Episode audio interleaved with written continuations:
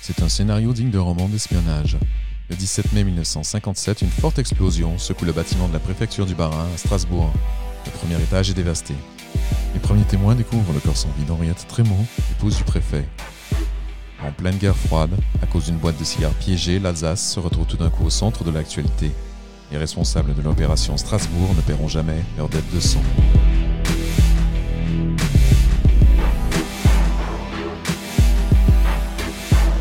Sans coupable, Emmanuel Viau. Céline Rousseau.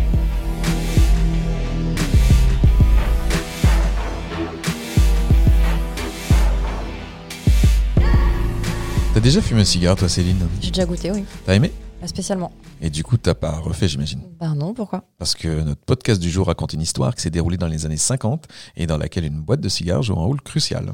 Oui, bon, les cigares, de toute façon, c'était une affaire d'homme à ce moment-là. hein. C'était l'époque. Mm, Oui, et Eh ben, à l'époque, dans les réceptions, c'était chic de servir des cigares aux invités, avec de l'alcool aussi, bien sûr. Aujourd'hui, c'est vrai, ça se fait un peu moins. Pour les cigares, plus du tout. Pour l'alcool, ça continue quand même. Oui, mais un peu moins aussi, hein. quand même, tu trouves pas Ouais, si, un peu moins. tu, tu te demandes où je veux en venir, peut-être. Ah bah non, je sais très bien où tu veux en venir. On le fait ensemble, ce podcast, tu te souviens Ah oui, mais c'est pour les auditeurs, je fais un petit peu de suspense. hein. Pas sûr que ce soit nécessaire. Ok, alors j'y vais. C'est une histoire de cigares et d'espions qu'on va raconter aujourd'hui, Céline. En effet, Emmanuel, une sale histoire. Ça se passe à Strasbourg, à la préfecture du Bas-Rhin, le vendredi 17 mai 1957. Le préfet André-Marie Trémaux, en poste depuis un peu plus d'un an, est à l'honneur. Il se prépare à être promu chevalier du mérite agricole. Jolie récompense. hein. Oui, et pour fêter ça, Pierre Pimelin, député et président du Conseil général du Bas-Rhin, et le comte d'Andelot, président de la Chambre d'agriculture, font partie des invités. Le gratin de la région, quoi. C'est ça. Vers midi, tout le monde a fait son discours, la cérémonie est terminée, et comme il est de coutume, le groupe s'installe sur le perron pour immortaliser l'événement. Ça tarde, on attend le photographe qui ne viendra jamais. Grand bien, il en a pris. C'est le moins qu'on puisse dire. Pendant ce temps-là, l'épouse du préfet, Henriette Trémaux, s'active pour les préparatifs du banquet. Encore un signe de l'époque. Qu'est-ce que tu veux dire Eh ben qu'aujourd'hui, les préparatifs du banquet, c'est moins les femmes qui... Enfin, passons Ouais, bon. Tout est prêt, ne reste plus qu'à servir les fameux havanes. pour le côté chic. Madame Trémaux fait glisser la lame d'un couteau le long de la boîte pour briser le cachet de Et cire. c'est à ce moment-là que les invités sentent le souffle d'une puissante explosion à l'étage qui secoue le bâtiment et brise les vitres. On se précipite dans l'escalier et on découvre, dans les décombres du petit salon, le corps d'Henriette Trémaux.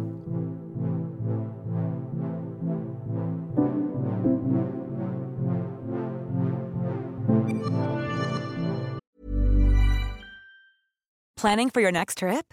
Elevate your travel style with Quince. Quince has all the jet setting essentials you'll want for your next getaway, like European linen, premium luggage options, buttery soft Italian leather bags, and so much more. And is all priced at 50 to 80% less than similar brands. Plus, Quince only works with factories that use safe and ethical manufacturing practices. Pack your bags with high-quality essentials you'll be wearing for vacations to come with Quince. Go to quince.com slash pack for free shipping and 365-day returns. À Strasbourg, c'est le choc. Les DNA titrent solennellement victime du devoir Madame Trémaux, épouse du préfet du Bas-Rhin, mortellement blessée par l'explosion d'un engin. On parle d'une émotion intense qui s'est propagée dans la France entière. C'est un attentat et personne dans ces années-là ne s'y attendait. La violence du choc, la victime, le lieu du crime. La préfecture, symbole de la République.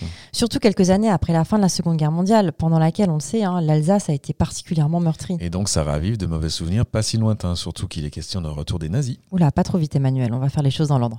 Ah oui, t'as raison, je vais un peu vite. Oui, il faut prendre le temps de bien poser les enjeux. Oui, sinon les gens comprendront rien. Oui, c'est ça. Un peu d'ordre quand même. Ok, donc dans l'ordre, le temps est d'abord au deuil.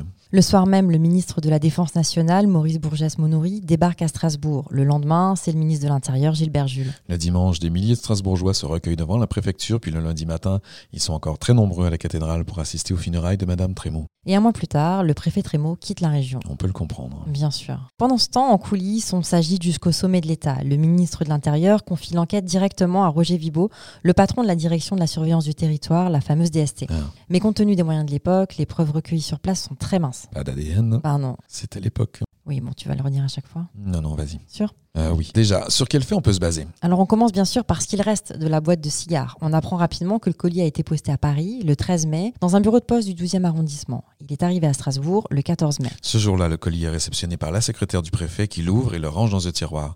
Cette décision va changer le cours de l'histoire. Et oui, parce que le 14 mai, c'est le jour où le préfet Trémaux reçoit de nombreuses personnalités de haut rang à l'issue d'une session de la communauté européenne du charbon et de l'acier qui a son siège à Strasbourg. Et qui verra son rôle se réduire progressivement avec E la mise en place de la CEE, la communauté communauté économique européenne dont les traités ont été signés justement en mars de cette année-là. précisément le 25 mars 1957. Ah merci Céline, la CEE qui est elle-même l'embryon de l'Union européenne. Tout à fait. Mais ce ne sont pas ces cigares-là qui ont été servis finalement. La boîte est restée fermée jusqu'au vendredi fatidique. Donc c'est pas Henriette Trémont, l'épouse du préfet, ni le préfet lui-même qui était visé. Pas directement, non. Et c'est l'Inès qu'on sait qui a fait le coup. En fait, Emmanuel, si on le savait, je crois qu'on n'aurait pas fait ce podcast, tout simplement. Pas faux, c'était juste pour relancer en fait. Tu t'ennuies Non, pas du tout. Alors, qu'est-ce qu'on sait au départ de l'enquête On connaît le nom et l'adresse de l'expéditeur. Ah, C'est déjà un bon début. Oui, grâce à la secrétaire du préfet, quelqu'un de très organisé. Ah, ça, tu dois apprécier. hein. Pas que Bah, moi, figure-toi, les enquêteurs aussi en général aiment bien les gens organisés et plein d'autres gens aussi, tu sais. Ah oui, des gens comme toi. Ouais, c'est ça. Donc, comme je disais, la secrétaire du préfet a relevé l'adresse de l'expéditeur, comme elle le faisait toujours, pour envoyer une lettre de remerciement. Et cette adresse, ça donne quoi T'as un doute, hein Ouais. T'as raison. On parle d'un certain Carlos Garcia, Sol de Villade, représentant général pour l'Europe des cigares Habana. Un nom qui correspond à personne, j'imagine. On est bien d'accord. La seule évidence à ce stade, c'est que ce colis a été piégé par un spécialiste. Ah, un genre de savoir-faire qui n'est pas à la portée de tout le monde, surtout qu'il n'y avait pas Internet à l'époque. Ah, À l'époque. Et non. Allez, moque-toi. Alors, combien de pistes on a 4. Ah, quand même. Bon, en général, avoir autant de pistes, c'est comme n'en avoir aucune au final. hein. Il y a du vrai dans ce que tu dis. Content de te l'entendre dire. Oh bah, je le dis des fois, ce genre de choses. Bon, pas souvent, non, mais bon. Euh, la première piste, c'est quoi Oh bah, ça va être rapide. Céline, Ouais je peux mettre un peu de musique là Ok. Ah, c'est rythmé. C'est bien, non Hum, Pas mal, pas mal. Tu y vas Ok. Tout de suite après l'attentat, la police fait une descente dans les milieux autonomistes alsaciens encore actifs. C'était l'époque encore. Oui, mais on arrive vite au bout de cette piste. Quelques anciens autonomistes alsaciens connus sont arrêtés et ça n'ira pas plus loin. On est vite là haut là. C'est évidemment une fausse piste, personne parmi eux n'a les moyens ou la volonté de monter une opération pareille. La deuxième piste est plus prometteuse. Pas vraiment. Il s'agit de la piste du FLN, qui est certes prise un peu plus au sérieux par les enquêteurs. Le Front de Libération Nationale, l'Algérie donc. N'oublie pas qu'on est en pleine guerre d'Algérie justement, avec des mouvements rebelles, comme on les appelait, qui étaient très engagés. Ah, et justement, le préfet Trémont avait été en poste à Alger. Trois ans, de 1952 à 1955. Il est arrivé à Strasbourg au début de l'année 1956. Ah, c'est quand même du sérieux comme piste. Oui, mais non, en fait. Le préfet Trémaux n'avait pas fait parler de lui pendant sa période à Alger. On lui reconnaissait plutôt des qualités d'impartialité. Il s'était pas fait d'ennemis connus sur place. Rien à trouver de ce côté-là. Bon. Alors, la troisième piste maintenant, elle est d'autant plus crédible qu'elle s'appuie sur des faits. Oui, des lettres de menaces envoyées par dizaines à des personnalités françaises, suisses et allemandes. Hum, là, c'est du sérieux. Des semaines avant l'attentat, plusieurs lettres rédigées en allemand et en français avaient été adressées à des préfets et des élus des trois départements composant l'ancienne Alsace-Lorraine, mais aussi de Suisse et d'Allemagne de l'Ouest. Ces lettres sont signées Kampfverband für unabhängiges Deutschland, Ce qui veut dire groupe de combat pour une Allemagne indépendante, une sorte de gloubi-boulga dialectique à masse de rendez-nous l'Alsace-Lotringienne. gloubi-boulga dialectique. hein. Ouais, Drôle d'expression, ça. gloubi-boulga Bah, surtout le fait d'ajouter dialectique. Ah, Ça pose un problème. Euh, non. Donc, un gloubi-boulga dialectique où il est question d'oppresseurs français, d'allemands libres et indomptés ou encore de la langue allemande qui résonnera à nouveau sur cette terre. On y dénonce, je cite, vos espions, vos agents, vos enseignants qui, au nom de votre pays dégénéré, s'emploient à humilier et à déraciner la fierté de nos concitoyens. Carrément. Ah On y promet une vengeance impitoyable. Un peu effrayant quand même. hein. Ah, C'est sûr, surtout quand on sait après coup ce qui est arrivé à Madame Trémaux. Mais à la réception des lettres, en fait, personne ne s'en était formalisé plus que ça. Donc, apparemment, l'Allemagne est impliquée dans cette histoire. Jusqu'où C'est toute la question. Et ça donne tout de suite à cette affaire un écho international. Là, c'est du sérieux. Les DNA évoquent une piste nazie dans les jours qui suivent, puis la presse française se déchaîne pour dénoncer le fascisme incurable des Allemands, je cite, et puis il y a les Russes qui attisent les braises de leur côté, pas mécontents de cette polémique. Plutôt content même. Pour calmer le jeu et donner des gages de confiance à ses alliés, le chancelier allemand Adenauer met tout en œuvre pour faciliter l'enquête.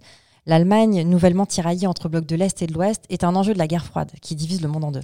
Oui, et c'est donc pas la peine d'en rajouter maintenant. Précisément. On fouille partout dans les milieux néo-nazis, on envoie des agents d'infiltration, rien. Par contre, des études vont révéler que la même machine a servi à dactylographier les lettres de menace et l'adresse collée sur l'emballage du colis piégé. On peut remonter à l'otard Pas facile. Des indices linguistiques laissent croire aux enquêteurs que la boîte de cigares a été préparée en Allemagne de l'Est, voire peut-être en Tchécoslovaquie. Qu'est-ce qui leur fait croire ça Certaines tournures de phrases en allemand et des fautes de syntaxe qui ne sont faites que par les Sudètes, des colons allemands installés en Tchécoslovaquie. Ah. On dit que cette population était très liée au service secret tchèque. Donc la piste allemande se transforme en piste tchèque. Ah Ouais.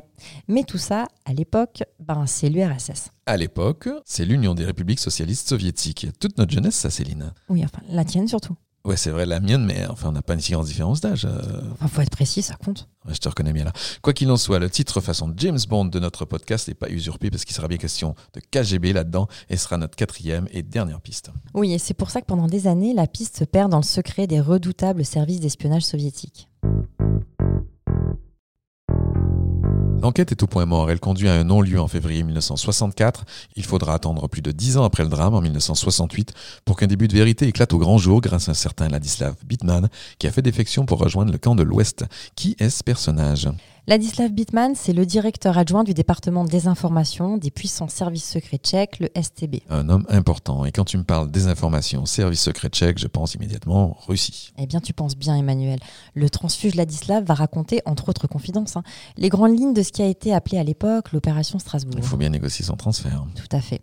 On apprend alors que l'affaire de la boîte de cigares piégée a été imaginée et commanditée par le KGB, qui avait demandé au service secret tchèque de se charger des modalités pratiques. Une forme de sous-traitance entre services secrets. Ouais, c'est un peu ça.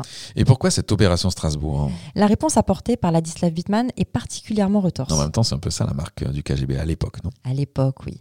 L'objectif était clairement d'envenimer les rapports franco-allemands. Il fallait absolument torpiller l'amitié naissante entre les deux pays, symbolisée par le traité de Rome qui marque le début du marché commun. La Russie veut surtout pas d'une Europe unie à ses portes. Précisément. Une entreprise de déstabilisation, ça.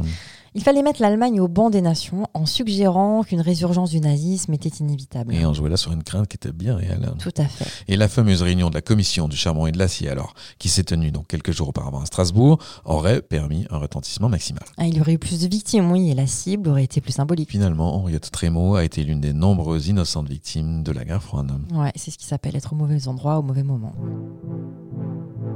Ces révélations étaient confirmées par un autre transfuge, Joseph Frolick, dans un livre paru en 1975. Et dès qu'on apprend tout ça, j'imagine qu'on s'attelle à retrouver les auteurs de l'autre côté du mur. Ou pas. Ah bon Eh non, Emmanuel, tu as regardé trop de films de James Bond. Ah oui, c'est vrai, j'adore. Surtout celui avec les gars qui a des dents en acier, là. Euh, Moonraker Oui, c'est ça Ah, Il est nul celui-là. Ah bah non, Ah, Moonraker si, quand même, le coup des dents en acier, là, ça fait un peu grand guignol. Un quoi. guignol, mais quand même, c'est Moonraker, quoi Oui, bon, t'énerve pas. On revient à nos espions tchèques, d'accord Ok. Tu imagines, Emmanuel, que ce genre d'opération demande des moyens et du temps, et ce n'était clairement la priorité de personne à ce moment-là. Oui. En fait, il va falloir attendre la chute du mur de Berlin, puis la réorganisation des États après la dislocation de l'URSS. C'est vrai que le monde a d'autres chats à fouetter. La Tchécoslovaquie, par exemple, se scindera en Tchéquie et Slovaquie en 1992. Ah Ouais, et c'est quatre ans plus tard, en 1996, que l'Office d'investigation et de documentation des crimes du communisme ouvre le dossier. Un documentaliste zélé se plonge alors dans les archives et déterre l'opération Strasbourg où on retrouve la trace du quatrième département du STB. L'unité chargée de l'Allemagne et de l'Autriche. hein. Oui, et en 1999, en se repérant dans un dédale de faux noms et d'organigrammes plus ou moins bidonnés, on trouve la piste de quatre officiers du STB. Miloslav Kratochvila, qui a pour nom de couverture Kuba, Kaczirek et Medlichko, Robert Terre, Milan Michel alias Moser ou Kopetsky, qui dirigeait le fameux quatrième département, et Stanislav Thomas alias Frank Formalek, son adjoint. J'ai bien prononcé, tu crois Ouais, pas terrible, mais j'aurais pas fait mieux. Ah, Ta modestie d'honneur. On a toutes les billes maintenant pour reconstituer l'opération et on voit qu'elle a été minutieusement préparée. Oui, parce que dès octobre 1956, le quatrième département envoie les faux courriers nazis dans le but de créer un climat de tension en Europe. Pile le moment où on débattait à Paris, en Chambre des députés, de l'avenir des relations franco-allemandes sur fond de marché commun et de traité de Rome, en fait. hein. Coïncidence, Céline Je ne crois pas, Emmanuel. Et au printemps 1957, les choses s'accélèrent. Un commando de quatre agents sous la direction de Milan Michel se prépare à débarquer en France avec des visas diplomatiques. En début d'année, Kuba, l'expert en explosifs, avait préparé la boîte de cigares avec les techniciens de la 9e administration du ministère de l'Intérieur à Prague. Celle qui est chargée du matériel des agents, comme la section Q dans James Bond. Ouais, c'est un peu ça. La boîte est de petite taille, hein, 19 cm sur 14. Elle est soigneusement empaquetée dans du papier blanc qui cache une charge explosive déclenchée par une pile électrique au moment de l'ouverture de la boîte. C'est du peroxyde d'acétone, quelque chose d'assez classique en fait. Facile à fabriquer, difficile à détecter.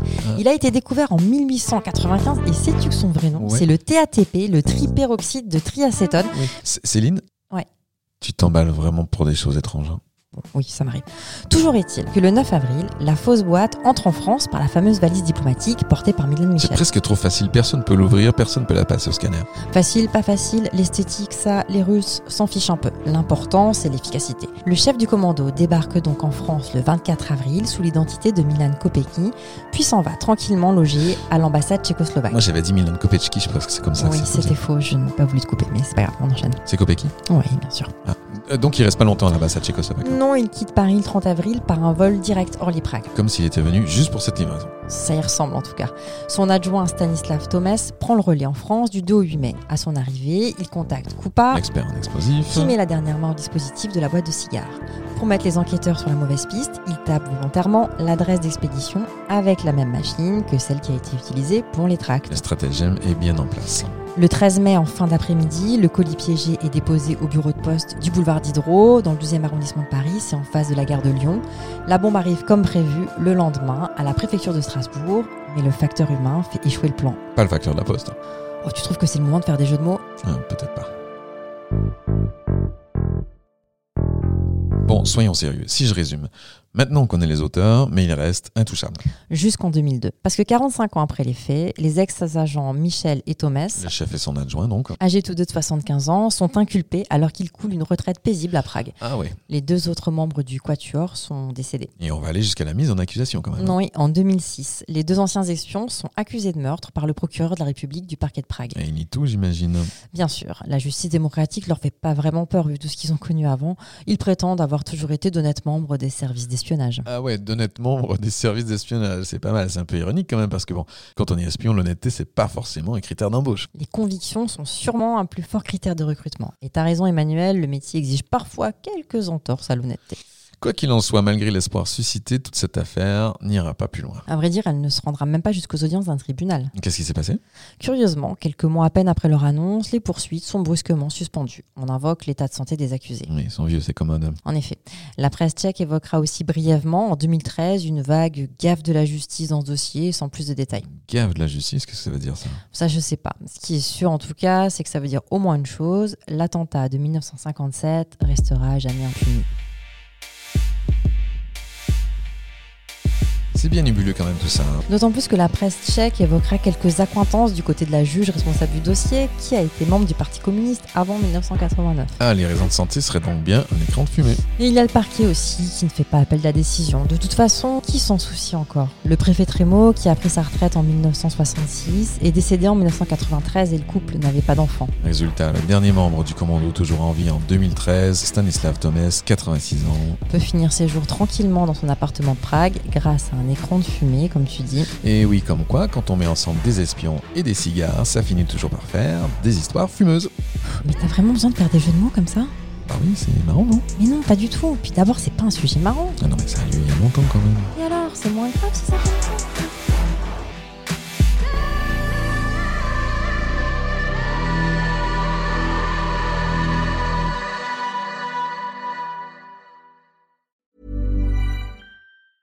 Planning for your next trip? Elevate your travel style with Quince. Quince has all the jet setting essentials you'll want for your next getaway, like European linen, premium luggage options, buttery soft Italian leather bags, and so much more. And is all priced at 50 to 80% less than similar brands. Plus, Quince only works with factories that use safe and ethical manufacturing practices. Pack your bags with high-quality essentials you'll be wearing for vacations to come with Quince. Go to quince.com/pack for free shipping and 365-day returns.